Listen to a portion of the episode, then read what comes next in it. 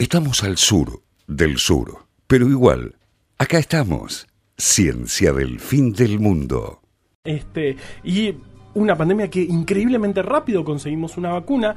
Eh, lo, eh, llegamos a tener vacunas, estamos vacunando, estamos en el medio de la campaña de vacunación más grande de nuestra historia. Hablamos también de alguna campaña de vacunación muy importante, que algunas que se han hecho en nuestra historia, pero esta sin duda es de las más, este, o la más grande. Em, y también aprovechamos, se están haciendo muchos estudios en nuestro país acerca de el impacto de la vacunación. Y hay un estudio que, que nos pareció muy interesante sobre si, este, qué, pasa, y, y algo que también nos preguntan mucho, qué pasa con las personas que estuvieron con contagiadas que este, si se tienen que vacunar o no se tienen que vacunar. estoy inmunizado. ¿Se acuerdan al principio de la pandemia que se hablaba de un pasaporte de inmunidad? O sea, que si habías tenido coronavirus, por ahí podías, como ya que ya estaba y... Y después a los pocos meses era, no, resulta que no sirve para nada los anticuerpos que tenés. Claro, porque no sabíamos cuánto duraban los anticuerpos naturales que uno desarrolla cuando uno tiene una enfermedad natural. No es lo mismo que una enfermedad que podría, que una reacción inmune que se podría llegar a dar eh, después de una vacuna, no se sabía, era una enfermedad Es muy interesante esto que dice Carva, de los estudios que se están haciendo nos, en todo el mundo y también en nuestro país, porque es como que estamos viendo la ciencia en carne viva, ¿no? La ciencia todo el tiempo Haciéndose. haciéndose. Y, a la vista de todo el mundo. A la vista de todo el mundo. y entonces por eso estamos en comunicación con la doctora Marina Pifano. Ella es bióloga, doctora en ciencia y tecnología, creo que por la Universidad de Quilmes, universidad que eh. amamos, eh, asesora del Ministerio de Salud de, de, la provincia de Buenos Aires. Y ella estuvo involucrada en este estudio de qué pasa con los anticuerpos de las personas y nos va a contar un poco más. Hola Marina, ¿estás con nosotros? Hola Juan, Juli, ¿cómo están? Hola, ¿cómo estás Marina? Bien, muy bien. Qué bueno, qué bueno que estás acá. Este, eh, somos raros, todavía no estamos muy acostumbrados a las entrevistas telefónicas. Es muy no, Bueno, charlemos entonces, tengamos una charla descontracturada entonces. Vamos todavía, eso, eso, eso nos gusta más. Bueno, contámonos un poco de, de, de, qué se trató este, este, este ensayo, este estudio que están haciendo desde la provincia y, bueno, tal vez dije algo mal al principio, en ese caso corregime. No, no, estuvo perfecto lo que, lo que comentaste. Bueno, este es eh, un estudio que se enmarca dentro de una plataforma de estudios serológicos que creó la provincia en articulación con el Ministerio de Ciencia, con institutos de investigación eh, muy importantes del país, de la UBA, el Instituto del Luar, de la UNLP, y por, por, supuesto coordinados del Ministerio de Salud de la provincia eh, y con la participación de algunos de sus hospitales provinciales. Enmarcado en esta plataforma, eh, uno de los objetivos era, bueno, ver, hacer un estudio local de cómo eh, eh, se comportaban los vacunados con respecto a la detección de anticuerpos, cuánto duraban en el tiempo, por eso el estudio es largo, esto, esto que presentamos hace unos días fueron resultados parciales, poder ver también la capacidad neutralizante de, esos anticuerpos, o sea que esos anticuerpos efectivamente se unan al virus para evitar la infección, y también nos interesaba ver qué pasaba si separábamos a esos vacunados entre los que tenían un nivel basal de anticuerpos, o sea, que habían tenido COVID, y los que no, luego de la primera y la segunda dosis. Eso es algo novedoso para la vacuna Sputnik porque no, no hay nada publicado al respecto, sí para otras vacunas, pero no para la Sputnik. Eh, la idea de la plataforma es eh, extenderla a las otras vacunas que se están usando en, en la provincia, pero bueno, estos resultados parciales son con la Sputnik, que fue la primera que, que se utilizó en la provincia.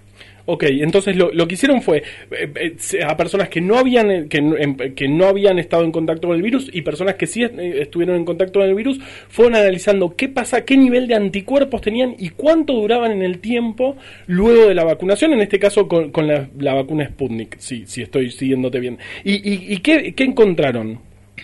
Bien, lo encontramos, ah, por ahora, como te decía, los resultados son parciales por el tiempo que hace que empezamos a vacunar, a vacunar tenemos muestras de los 21 días después de la primera dosis y a los 21 días después de la segunda dosis. Tenemos la muestra, digamos, basal, la previa a la vacunación y esos dos tiempos. Después hay, que extenderlo. Pero lo que vimos fue que las personas que, que tenían un nivel basal detectable, o sea, que habían tenido coronavirus y ya presentaban anticuerpos para la enfermedad eh, contra el virus, eh, cuando les dábamos una dosis, ya a los 21 días tenían un nivel elevadísimo de anticuerpos que era incluso mayor que el de los vacunados después eh, de 21 días de la segunda dosis que no habían tenido COVID. o sea, un ah. título altísimo, ocho veces más anticuerpos eh, que los que no hayan tenido COVID con una sola dosis de la vacuna. Espectacular. O sea que con una, con una dosis alcanzaría para que estén protegidos. Sí, totalmente. Y que tengan un título alto. Eso además es importante porque eh, también tenemos el tratamiento con plasma. Entonces, en este sentido, un vacunado que tuvo COVID con títulos tan altos sería un potencial donante de plasma y eh, estamos con problemas para, para tener donantes de plasma. Entonces, también en ese sentido es muy valiosa la información. Claro, espectacular, espectacular. Y mm, me, me, me, parece muy interesante. Y la, la, vacuna Sputnik lleva, lleva dos componentes distintos, ¿no? Esto se, se analizó solo con el componente, el, el, componente de la primera dosis. ¿Se podría pensar en que solamente se le podría dar la segunda dosis a los vacunados, a, a los que estuvieron expuestos al virus, o todavía no, no hay información al respecto? No, lo, lo que nos muestra la información es que eh, no hay diferencias en la cantidad de anticuerpos que detectamos entre los 21 días después de la primera dosis del primer componente y los 21 días después de la segunda dosis, como si hubiera una saturación donde ya el título es muy alto y podríamos pensar que en ese, en ese caso la segunda dosis no, no estaría contribuyendo demasiado en esas personas con esas características de, de, de capacidad de, de generar inmunidad. Está buenísimo claro. eso pensando en, en, en, aquella discusión que también en algún momento se tuvo de eh, ante la ante la escasez o, o, la o la lentitud o bueno obviamente que se necesitan vacunas muy rápido y muchas eh, y se había hablado de en lugar de dar dos o las dos dosis dar una sola dosis para poder vacunar a más personas entonces este estudio estaría como bastante interesante para apoyar a la, a la opción de bueno ahorrarse digamos una de las dosis de vacunas en personas que ya tuvieron eh, coronavirus, entonces tenían un título de anticuerpos un poco más alto que las personas que no. Claro, es muy importante en ese sentido. Bueno, hay que tener en cuenta que estas evidencias son evidencias generadas en estudios que después uh -huh. tienen que tomar las autoridades que toman las decisiones en cuanto a esto con uh -huh. otros, otras variables y otros factores. Pero desde la provincia, eh, nosotros durante toda la pandemia tratamos de generar evidencia local, tratamos de articular con las instituciones científicas, con el Ministerio de Ciencia, para poder tomar las decisiones eh, basándonos en la evidencia local que generamos. Entonces, en ese sentido es muy valioso porque es un aporte más. Después habrá que ver la disponibilidad de vacunas.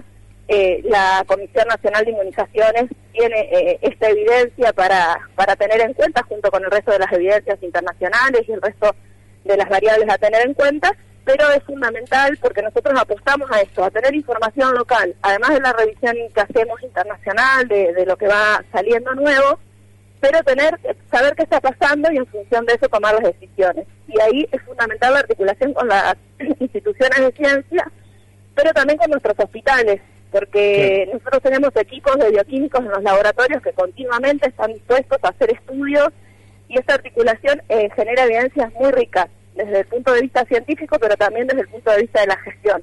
Uh -huh. Y me parece que ahí ganamos muchísimo en la pandemia con este tipo de articulaciones. Claro, claro, estaba pensando en eso porque se requieren personas que hagan eh, estos estos estudios, que además se usan eh, se usan kit diagnósticos desarrollados en nuestro país también, entonces eh, es realmente una articulación muy grande y como vos decís, tienen que estar articulados hospitales, el ministerio para proveer los kits, analizar toda esa información, realmente estamos hablando de, de un trabajo enorme, gigante, para obtener evidencia nueva en todo el mundo respecto a qué pasa con una gran pregunta que nos hacen todos, obviamente todavía no estamos hablando de se va a usar una, una uh -huh. sola dosis en, lo, en, los vacunados, pero es una evidencia importantísima eh, al respecto, así que eh, me, me, parece impresionante lo, lo que hicieron. Sí, además sí, también bueno. eh, la, la, mm, esta cuestión que decía Marina de, de, de generar evidencia local, digamos, uh -huh. ¿no? Como que, que también fue también una discusión de, bueno, pero el, la Sputnik, se, no sé, no tenemos datos sobre, sobre, sobre la población local. Bueno, también como es importante como no, no solamente guiarnos por la evidencia de otros países, sino también de generar nuestra propia evidencia con nuestra propia población, con las características que tiene, que tiene nuestra población, digamos. Y claro, totalmente. Y, y, tomando la situación epidemiológica de, de nuestro claro. país, porque sabemos que en cada país, bueno, hay variaciones en las medidas que se tomaron, en, en cómo fue la circulación comunitaria, en qué variantes circulan, bueno, todo esto eh, hay que tenerlo en cuenta a la hora de, aplicar eh, una vacuna, un tratamiento, lo que sea, y es fundamental conocer qué está pasando en nuestro país para poder tomar las mejores decisiones. Claro, siempre, siempre destacaba eso, que también hay, que pensar la pandemia en nuestra situación, con nuestras costumbres, con nuestra forma de relacionarnos, este, y, por eso, por eso es tan importante que se generen evidencias locales. Y además también, este, todo, todo lo que se hizo al principio de ir viendo cómo, cómo este, reaccionaban, eh, digamos, con anticuerpos las personas vacunadas, también fue un trabajo que, hicieron ustedes y me parece, me parece fundamental. Así que bueno, este, eh, gracias. Estamos muy, contentos y orgullosos. gracias, totalmente. Bueno, sí, sí, la idea también es aprovechar todo esto que se generó en la pandemia de manera acelerada y, que también nos quede, ¿no? Estas experiencias de articulaciones que nos queden post pandemia también, porque creo que, bueno, un poco se cumplió el sueño de muchos de nosotros de, poder articular de este modo, ¿no?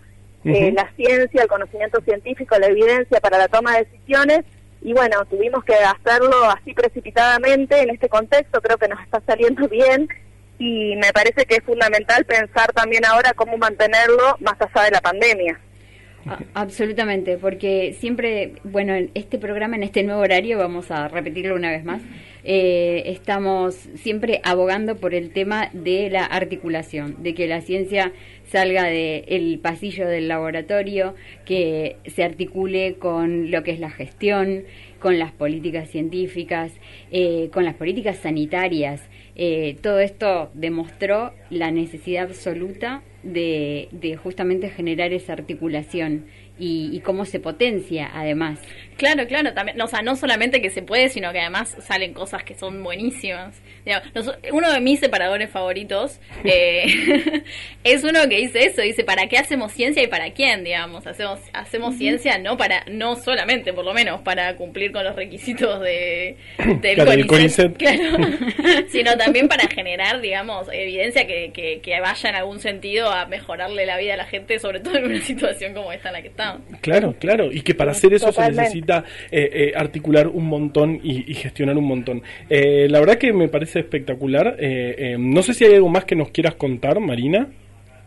No, creo que más o menos en ese sentido y sí recalcar que este estudio es uno más de los que ha hecho la provincia, digamos, en esto de generar evidencia para la toma de decisiones. También hemos hecho estudios de seroprevalencia, estudios de persistencia de anticuerpos en personal de salud, bueno, y todos con la misma lógica que este, entonces me parece que también es, es una marca de, de, la provincia eh, y bueno, y está bueno que se sepa para que también los, los laboratorios, los centros de investigación que tengan ganas de, de trabajar con nosotros, bueno, y nosotras que, que pueden acercar sus propuestas y, que estamos abiertos a articular con, con todas las áreas que haga falta y hacer un real intercambio de saberes. Me encanta, me encanta. Sí, también a veces, muchas veces es una cuestión de, de, de, enterarse de que existen estas, estas iniciativas para... O sea, uno muchas veces tiene como ideas o ganas de hacer cosas y en realidad son cosas que ya se están haciendo, pero uno no se enteró. Entonces está bueno también salir a contar que estamos haciendo estas cosas, que están haciendo estas cosas. Yo no estoy haciendo nada. este, bueno, estás, por doctorarte, es un montón. Es, ya es un montón, no tiene nada que ver con los anticuerpos de Sputnik. Bueno, espectacular. Bueno, y acá, acá obviamente tienen un espacio todas las veces que quieran este, para contar lo que están haciendo. Eh, nos encanta. Si querés volver a contar quiénes son nosotros, como dijiste recién. no, me refería al, Ministerio de Salud. Eh, yo estoy en el equipo de asesores, pero nosotros articulamos con, con todas las direcciones y esos trabajos son articulados entre epidemiología, entre los hospitales, entre la red de diagnóstico. Bueno, es el Ministerio de Salud que realmente trabaja de, manera coordinada y, articulada. Y sin descanso, de porque empezaron la gestión y tuvieron una pandemia. Realmente es. es, Bueno, empezamos tranqui. Tuvieron sarampión, dengue y eh, coronavirus. Realmente, es un desafío. Fatal, fue fatal. Bueno. bueno, pero qué suerte, qué suerte que están allá. the other